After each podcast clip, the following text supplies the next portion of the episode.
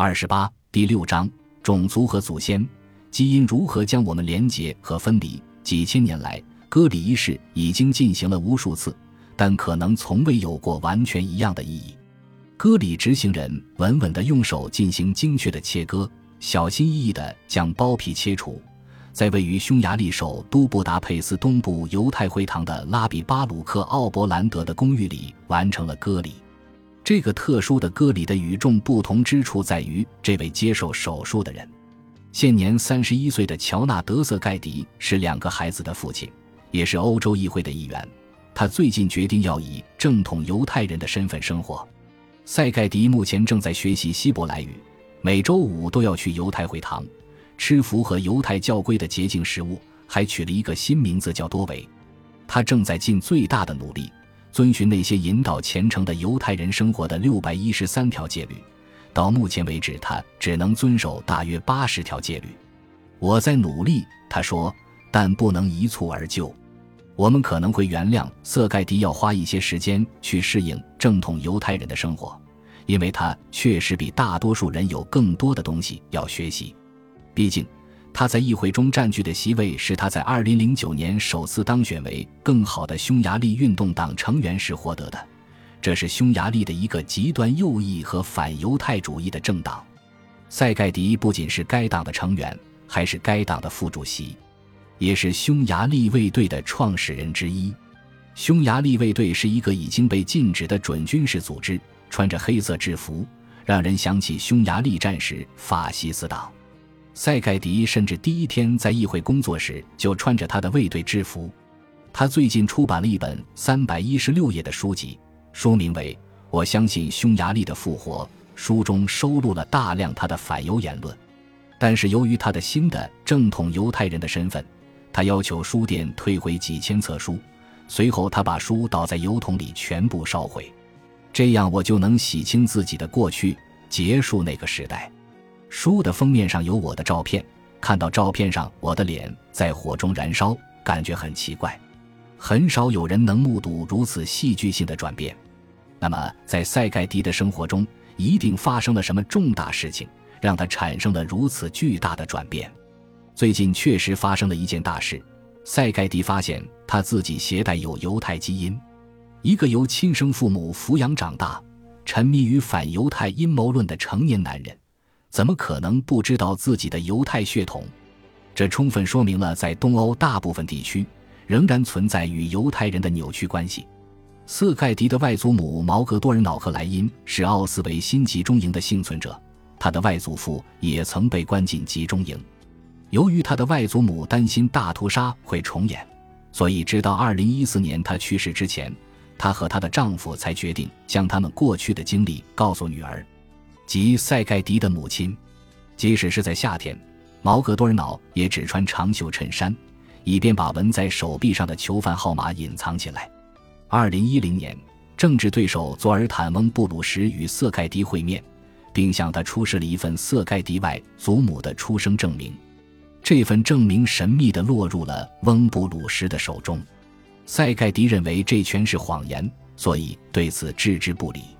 但是在二零一一年的圣诞节，他和外祖母谈论了这个话题。令他震惊的是，外祖母证实抚养他的继父母是犹太人。对塞盖迪来说，这显然是个令人不安的消息。但正如他所说，我平静下来了，因为他们只是外祖母的继父母，与我没有血缘关系。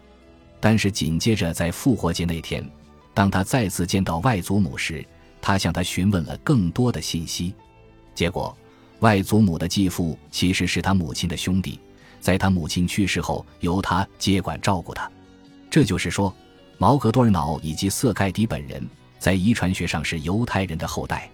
起初，瑟盖迪试图保密，但在2012年6月，就在瑟盖迪再次竞选活动开始的时候，一个右翼网站发布了瑟盖迪的外祖父母的出生证明。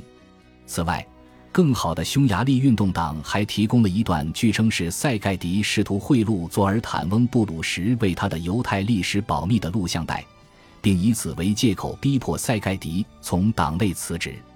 但塞盖迪仍然赢得了连任，并保住了他在议会中的席位。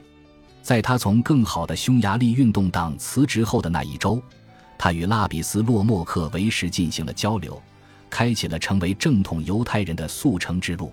塞盖迪说：“我现在还像以前一样是匈牙利人，但我已经将自己的身份与犹太人的身份联系在一起了。”塞盖迪的非凡转变揭示了有关我们身份的一个重要事实。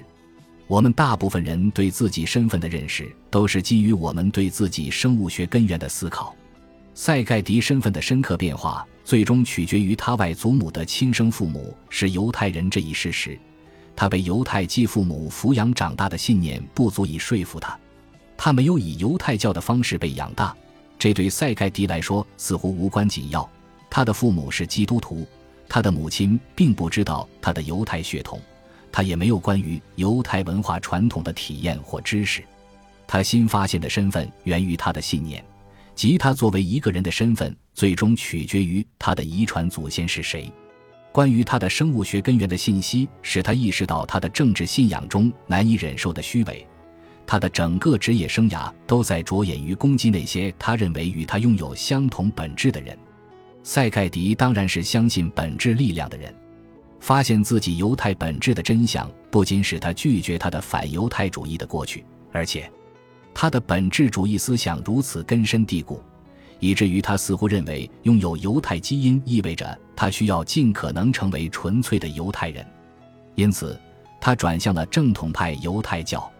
但是，无论塞盖迪的故事多么怪异和极端，都表明了当涉及我们的身份认同时。我们的本质主义偏见再次引导我们将基因视为终极原因。了解你的本质之源的第一步是看你的父母。你也许能从他们身上辨认出你鼻子的形状、你的幽默感，或者你对如何整理餐具抽屉的有趣偏好。你的父母看起来就像你的道林格雷的画像一样，在你的眼前变老，比你提前了一个世代。因为大多数人由他们的亲生父母抚养长大。他们通常对自己的本质之源有着相当清楚的认识，但是，对于那些从未见过自己亲生父母的人来说，了解自己的生物学根源所带来的安全感可能是难以捉摸的。如果不了解自己的生物祖先，那么可能会产生深刻的疏离感、身份困惑和谱系困惑。这种对身份的生物基础的探索，也许在被收养者身上体现的最明显。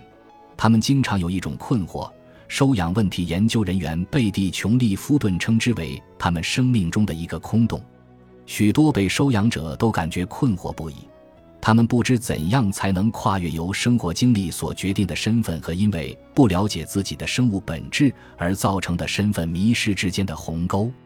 人们常常着迷于探索自己的生物本质，而这种探索在被收养者和非被收养者身上都表现得很强烈。《时代》杂志称，这种对本质的迷恋非常普遍。在美国，族谱已经成为仅次于园艺的第二大最受欢迎的业余爱好，也是仅次于色情网站的访问量第二大的网站。